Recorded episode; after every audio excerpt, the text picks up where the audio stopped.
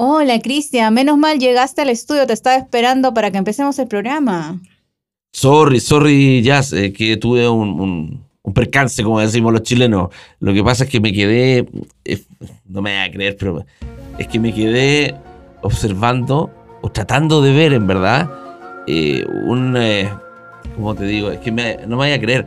Me quedé observando, tratando de ver el objeto no identificado que aterrizó sobre el Cerro San Cristóbal y que dicen incluso pasó a llevar la punta de este edificio grande del Costanera. Imagínate. ¿De qué estás hablando?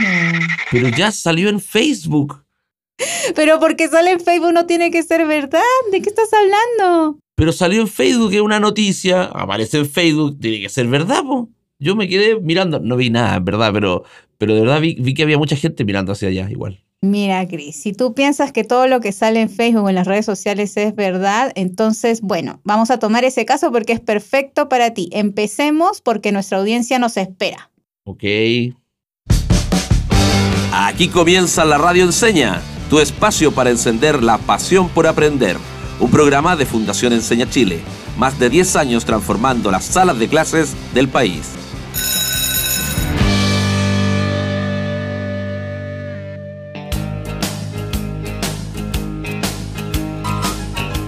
Bienvenidos, queridos y queridas fieles oyentes de la radio Enseña. Les habla su humilde servidor, el profe Cristian, y como siempre estoy acompañado de Jazz.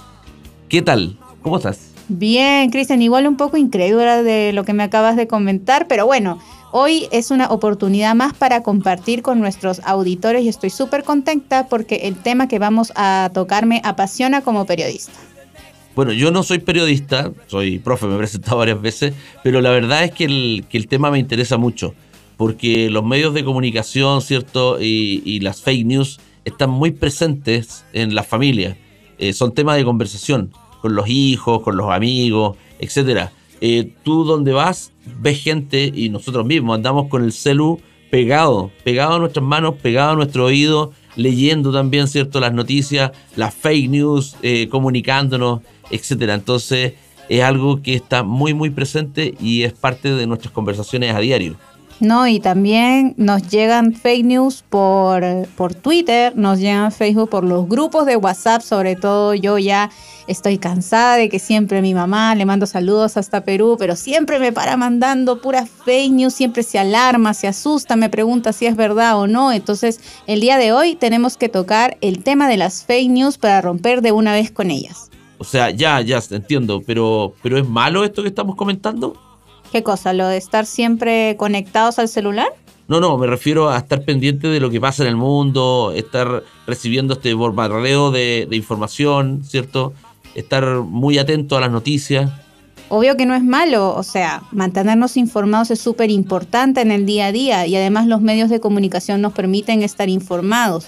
Eh, también nos permite saber qué es lo que está pasando en diferentes partes del mundo. Yo también puedo comunicarme con mi familia hasta Perú, solidarizarnos con aquellos que lo están pasando mal, reencontrarnos con nuestros orígenes, conocer nuestra historia. Entonces, digamos que tampoco es malo estar informados.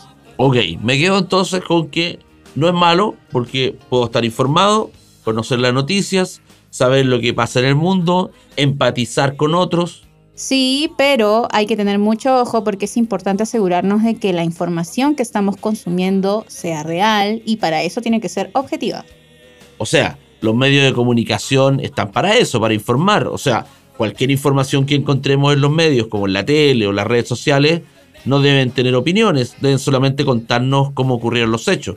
Eso es ser objetivo. ¿Cierto, señorita periodista?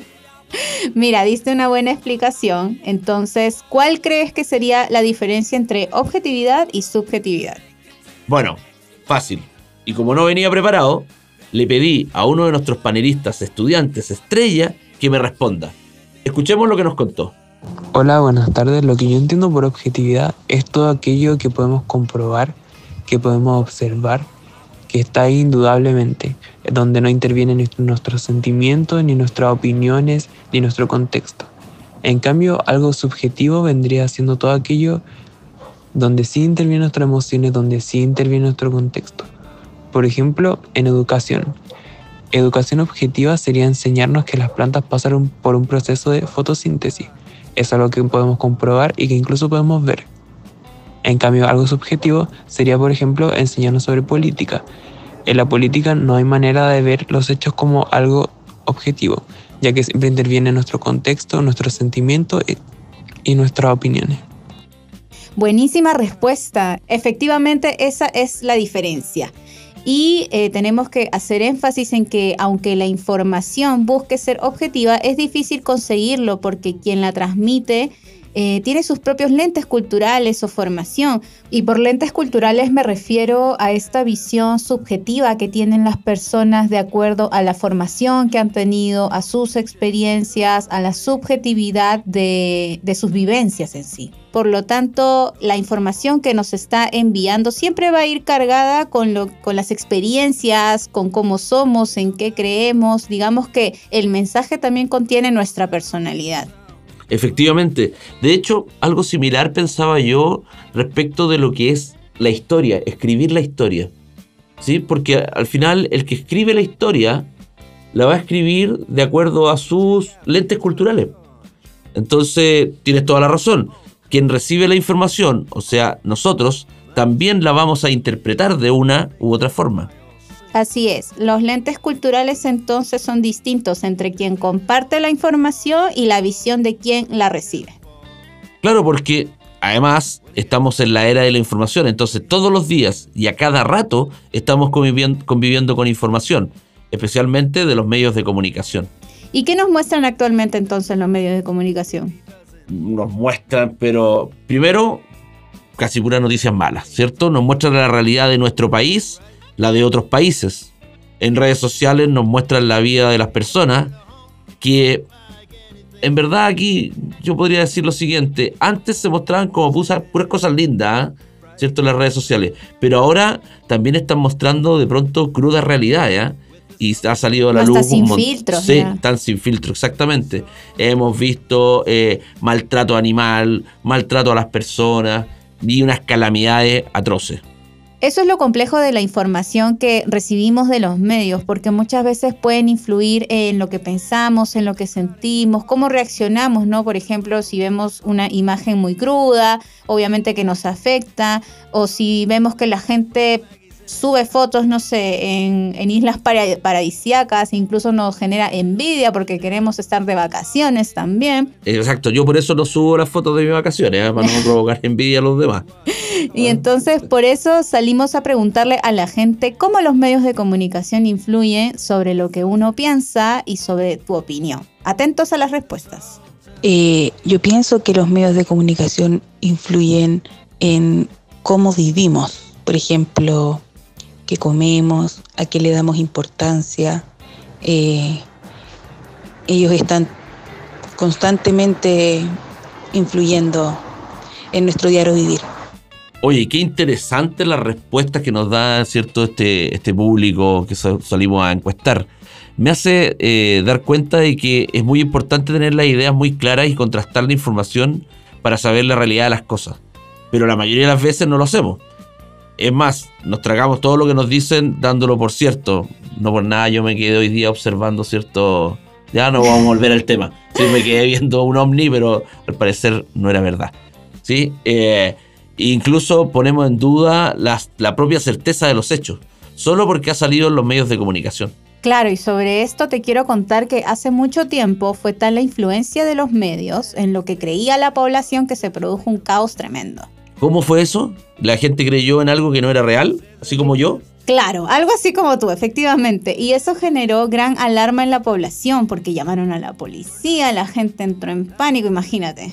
A ver, pero no, no, entiendo todavía con claridad. Cuéntame todo, a ver. Ya, mira, resulta que en el año 1938 en Estados Unidos se transmitió por la radio una recreación de un libro que se llama La Guerra de los Mundos, que es un clásico cuando uno estudia periodismo.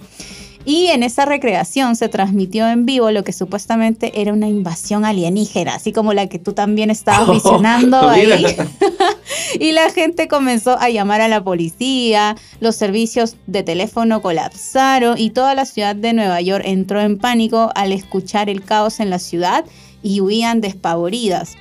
Y aquí en Chile se les ocurrió hacer lo mismo. El 12 de noviembre de 1944, en una famosa radio, se recreó en español y con actores nacionales el libreto basado en el libro de la Guerra de los Mundos. Y muchos no se dieron por enterados de que el programa era una ficción y el pánico se apoderó de quienes sintonizaban a esa hora la radioemisora. Esto es lo que se escuchó en la época. La sirena de los eh, dando la señal de alarma para que la población evacúe la capital ante la llegada inminente de los marcianos. Se estima que en las últimas dos horas cerca de 50.000 personas se han lanzado los caminos que conducen a Santiago huyendo de la invasión. Eh, eh, el camino de Valparaíso a Santiago está todavía abierto al tránsito. Se recomienda no utilizar los caminos que van al sur porque la concesión es enorme. Ha sido imposible rehabilitar la línea férrea destruida. Este es el fin, señores auditores. Están lanzando humo, un humo negro y espeso. El humo se siente rápidamente. Estamos en un presentado de liquidad en las calles. Atención, hacia los barrios altos son centenares, son miles de fugitivos, caen como ratas. Ya estoy impresionado. Si yo hubiese estado en esa época, en ese momento escuchando, te juro que reacciono igual, me lo creo todo. Si leí en Facebook que había aterrizado un ovni y fui a mirarlo, imagínate si lo hubiese escuchado con este nivel de actuación y todos los efectos y todo lo demás. No, eh, salgo despavorido, salgo corriendo. Desmayado, claro. Igual eran otros tiempos, había menos acceso a la información y por ende menos probabilidades de saber si lo que nos estaban contando era real o no. Cierto, cierto. Yo, yo debía haber acudido a otras fuentes ahora cuando me enteré de esta noticia y no hubiese hecho el ridículo, ¿cierto? Estar parado en la medio de la calle tratando de ver algo que no había. Por favor, si ustedes estaban en la calle junto con Cristian y lo vieron y le sacaron alguna foto, envíenos a nuestro Instagram, arroba la radio Exacto, y sobre eso te traigo un ejemplo súper concreto. Mira, el otro día estaba navegando en TikTok, que ahora es súper popular, y eh, me apareció un video de un supuesto científico que descubría diariamente nuevas bacterias, células. Entonces para mí fue impresionante porque dije, wow, qué potencial em, para la biología está existiendo. Pero en realidad, unos días después, entré a Twitter, contrasté la información en otra red social. Y ahí salió, se pronunció el gremio de, científicos de Colombia para desmentir a este supuesto científico con pruebas lo refutaron porque incluso em, los instrumentos que utilizaba eran de juguete. O sea, uno podía comprarlos en el supermercado o en una tienda, digamos, este, no autorizada. Y entonces él se hacía pasar como un científico cuando no lo era. Y supuestamente las, las células que descubrían eran manchas de polvo, eran microorganismos que están presentes en el día a día, no era nada nuevo. O sea, como cuando dejo descomponiendo un jamón. ¿Ah? Sí, ahí, él, y él, ahí aparecían nuevas bacterias y cosas. Le ponía nombres nuevos, entonces estaba confundiendo y sobre todo se estaba volviendo viral en, en, la comunidad de TikTok que le estaba creyendo a primera vista, pero logré contrastar la información en otra red social, en Twitter, donde usualmente pues digamos le salen los gremios autorizados, ¿no? Y, y ellos se pronunciaron al respecto. Pero qué gran ejemplo, compañera, muy bien. ¿Y si hacemos lo mismo con quienes nos escuchan? ¿Qué cosa? Eh, ¿Analizar un jamón? No, no, pues ya poner a prueba a las personas. Ah, bueno, sí, estamos pensando en lo mismo. Esto se pondrá buenísimo. Si estamos pensando lo mismo entonces, pero antes de poner a prueba, lo que vamos a hacer es ir a una breve pausa musical y volver con este experimento social. No se despeguen de su radio favorita. Vamos y volvemos.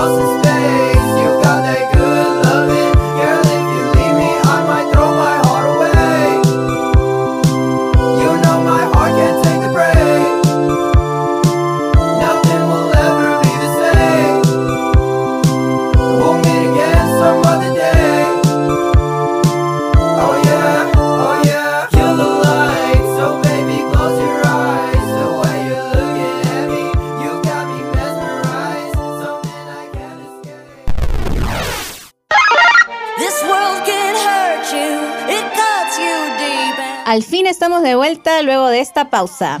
Sí, sí, y estoy muy, muy ansioso por lo que quedó pendiente. Por si no se acuerdan, antes de la pausa dejamos pendiente un experimento que pondrá a prueba la reacción de las personas. Contémosle en qué consiste, pues, Jazz. Ya, hoy vamos a echar a correr una noticia falsa y veremos cómo reacciona la gente frente a esto. Usted, por favor, no lo haga en casa, ni lo mande por sus redes sociales, ni llame al vecino, no nos alarmemos. Recuerden que este es un interesante experimento social. Para eso le pedimos a nuestro notero que saliera a las calles a contar la noticia y grabar la reacción de la gente. Este fue el resultado. Hola Jazz, hola Chris. Efectivamente estamos en la calle para preguntar. ¿Qué te parece la noticia de que un grupo de científicos de Estados Unidos descubrió que las personas que se bañan solo una vez a la semana reducen las posibilidades de contraer COVID-19? En serio, Mm, está medio raro igual. Pero si lo dicen los científicos, igual me parece una súper buena noticia, porque es algo que todos y todas podemos hacer. Así que la voy a compartir por mi grupo de WhatsApp con mi familia y mis amigos y amigas para que lo pongan en práctica, porque los quiero cuidar de esa enfermedad y ojalá se vaya rápido. Oh, qué buena idea, me parece bacán. Ojalá más personas supieran esto para frenar eh, la enfermedad o al menos poder ayudar a disminuir los casos. ¿En serio? No lo creo. ¿Y cuál es la fuente de información? No creo que sea verdad. Creo que habría que constatar con otras versiones de otros sitios más o de otros lugares para poder llegar a una conclusión.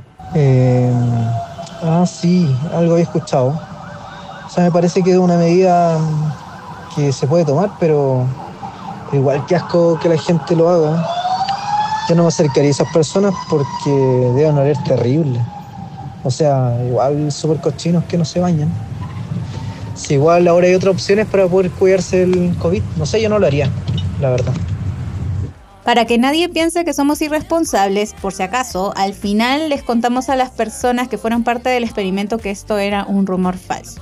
Pero, ¿qué tal te pareció la reacción de la gente, Cristian? Eh, me sorprendió bastante, ¿ah?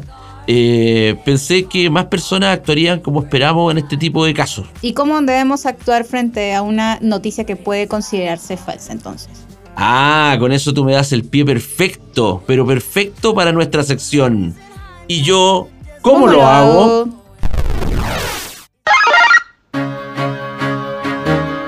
Antes de empezar, quiero que comentemos algunas de las respuestas que nos entregaron nuestros entrevistados. Por ejemplo, ¿qué te parece esta? En serio, Mm, está medio raro igual. Pero si lo dicen los científicos, igual me parece una súper buena noticia, porque es algo que todos y todas podemos hacer.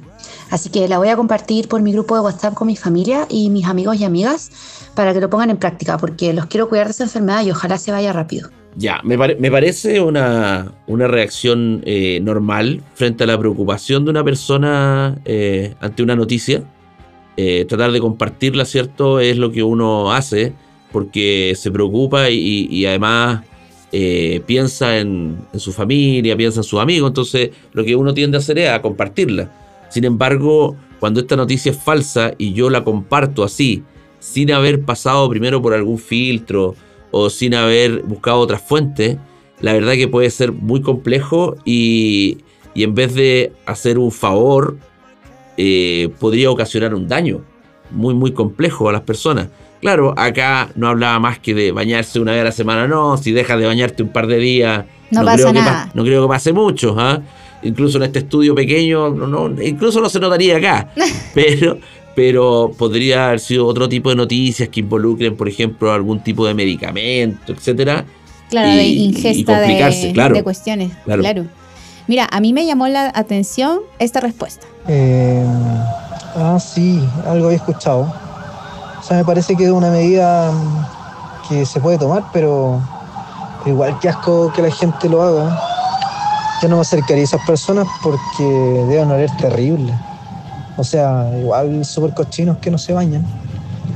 Si igual ahora hay otras opciones para poder cuidarse del COVID, no sé, yo no lo haría, la verdad. Ya mira, esta fue bien curiosa porque primero no confirma si la noticia es real o no y luego crea una opinión sobre las personas que siguen el consejo de la supuesta noticia. Incluso menciona que dejaría de interactuar con ellas. Y claro, aunque es una noticia falsa y probablemente sea complicado acercarse a las personas que no se bañen, es un buen ejemplo de cómo no verificar la información que recibimos puede ir da- dañando la relación con quienes convivimos, creamos prejuicios, nos alejamos de estas personas. O sea, ya llevamos dos tips de alguna manera, ¿cierto? Al no profundizar en la noticia, podemos causar daño a las personas que queremos. Y segundo, podemos eh, generar prejuicios, prejuicios, ¿cierto? Y no vincularnos con alguna persona simplemente porque a, propósito de una noticia falsa generé un prejuicio. ¿Sí? Ahora, a mí me, a mí me llamó la atención esta otra respuesta. Mira, escucha. ¿En serio? Mm, No lo creo. ¿Y cuál es la fuente de información? No creo que sea verdad.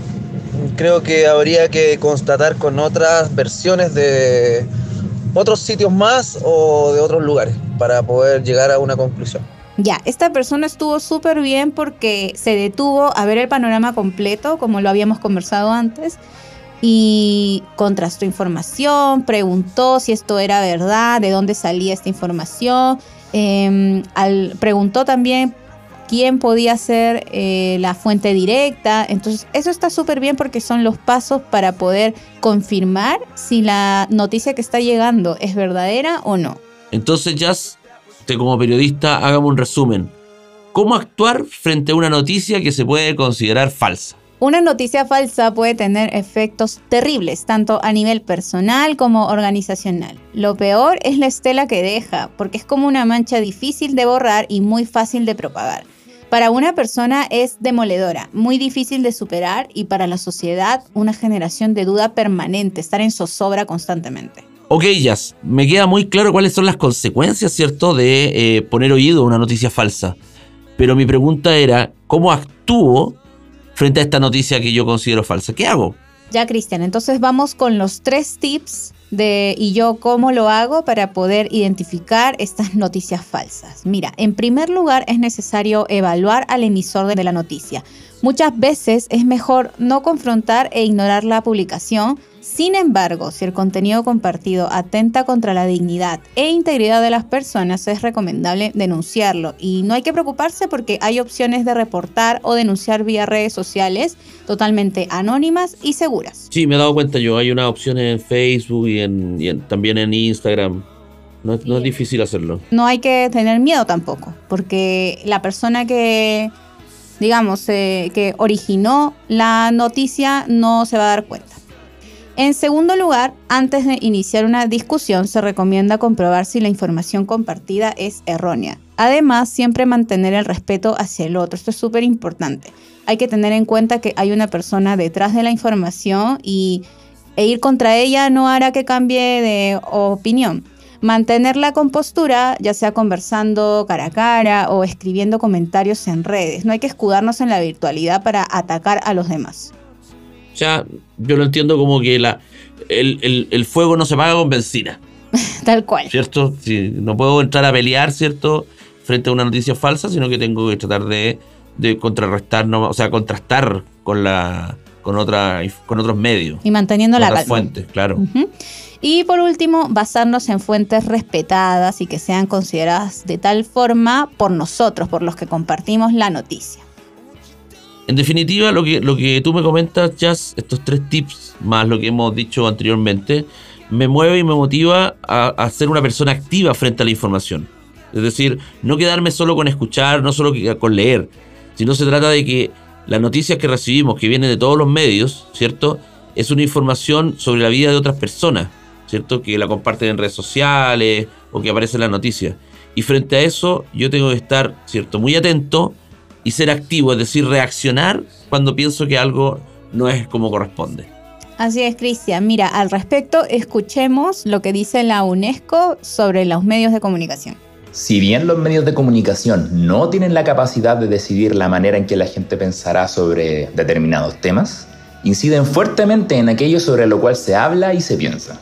Dicho en otros términos, los medios de comunicación no definen las opiniones y las actitudes de las personas, pero inciden sobre el lugar que ocupan estos temas en la agenda de la sociedad. Eso me hace pensar que, aunque podemos ser influidos por los medios, también podemos cambiar esa realidad. Si trabajamos para ser críticos, si preguntamos, si hablamos con los demás para saber si es real o no la información sobre algo o alguien. Exactamente, Cris. Somos agentes de cambio y si cultivamos una mirada crítica podemos construir una sociedad informada que cuida las relaciones entre las personas, que es lo que tanto nos falta. Oye, eso me gustó, ¿ah? La agente Jazz y el agente Christian, agentes de cambio. Me suena, suena bonito. Y con esta inspiradora reflexión respecto de los agentes de cambio, hemos llegado al final de este capítulo. Así es, aunque no queramos, el tiempo se nos hace corto y terminamos un capítulo más de la Radio Enseña. Muy entretenido, muy felices de haberlo acompañado y nos encontramos en un próximo capítulo. Y recuerden siempre, disfruta aprendiendo Y aprende, disfrutando. disfrutando. Hasta la próxima. Termina así otro capítulo de la Radio Enseña. Nos encontraremos muy pronto. Disfruta aprendiendo y aprende disfrutando. Hasta la próxima.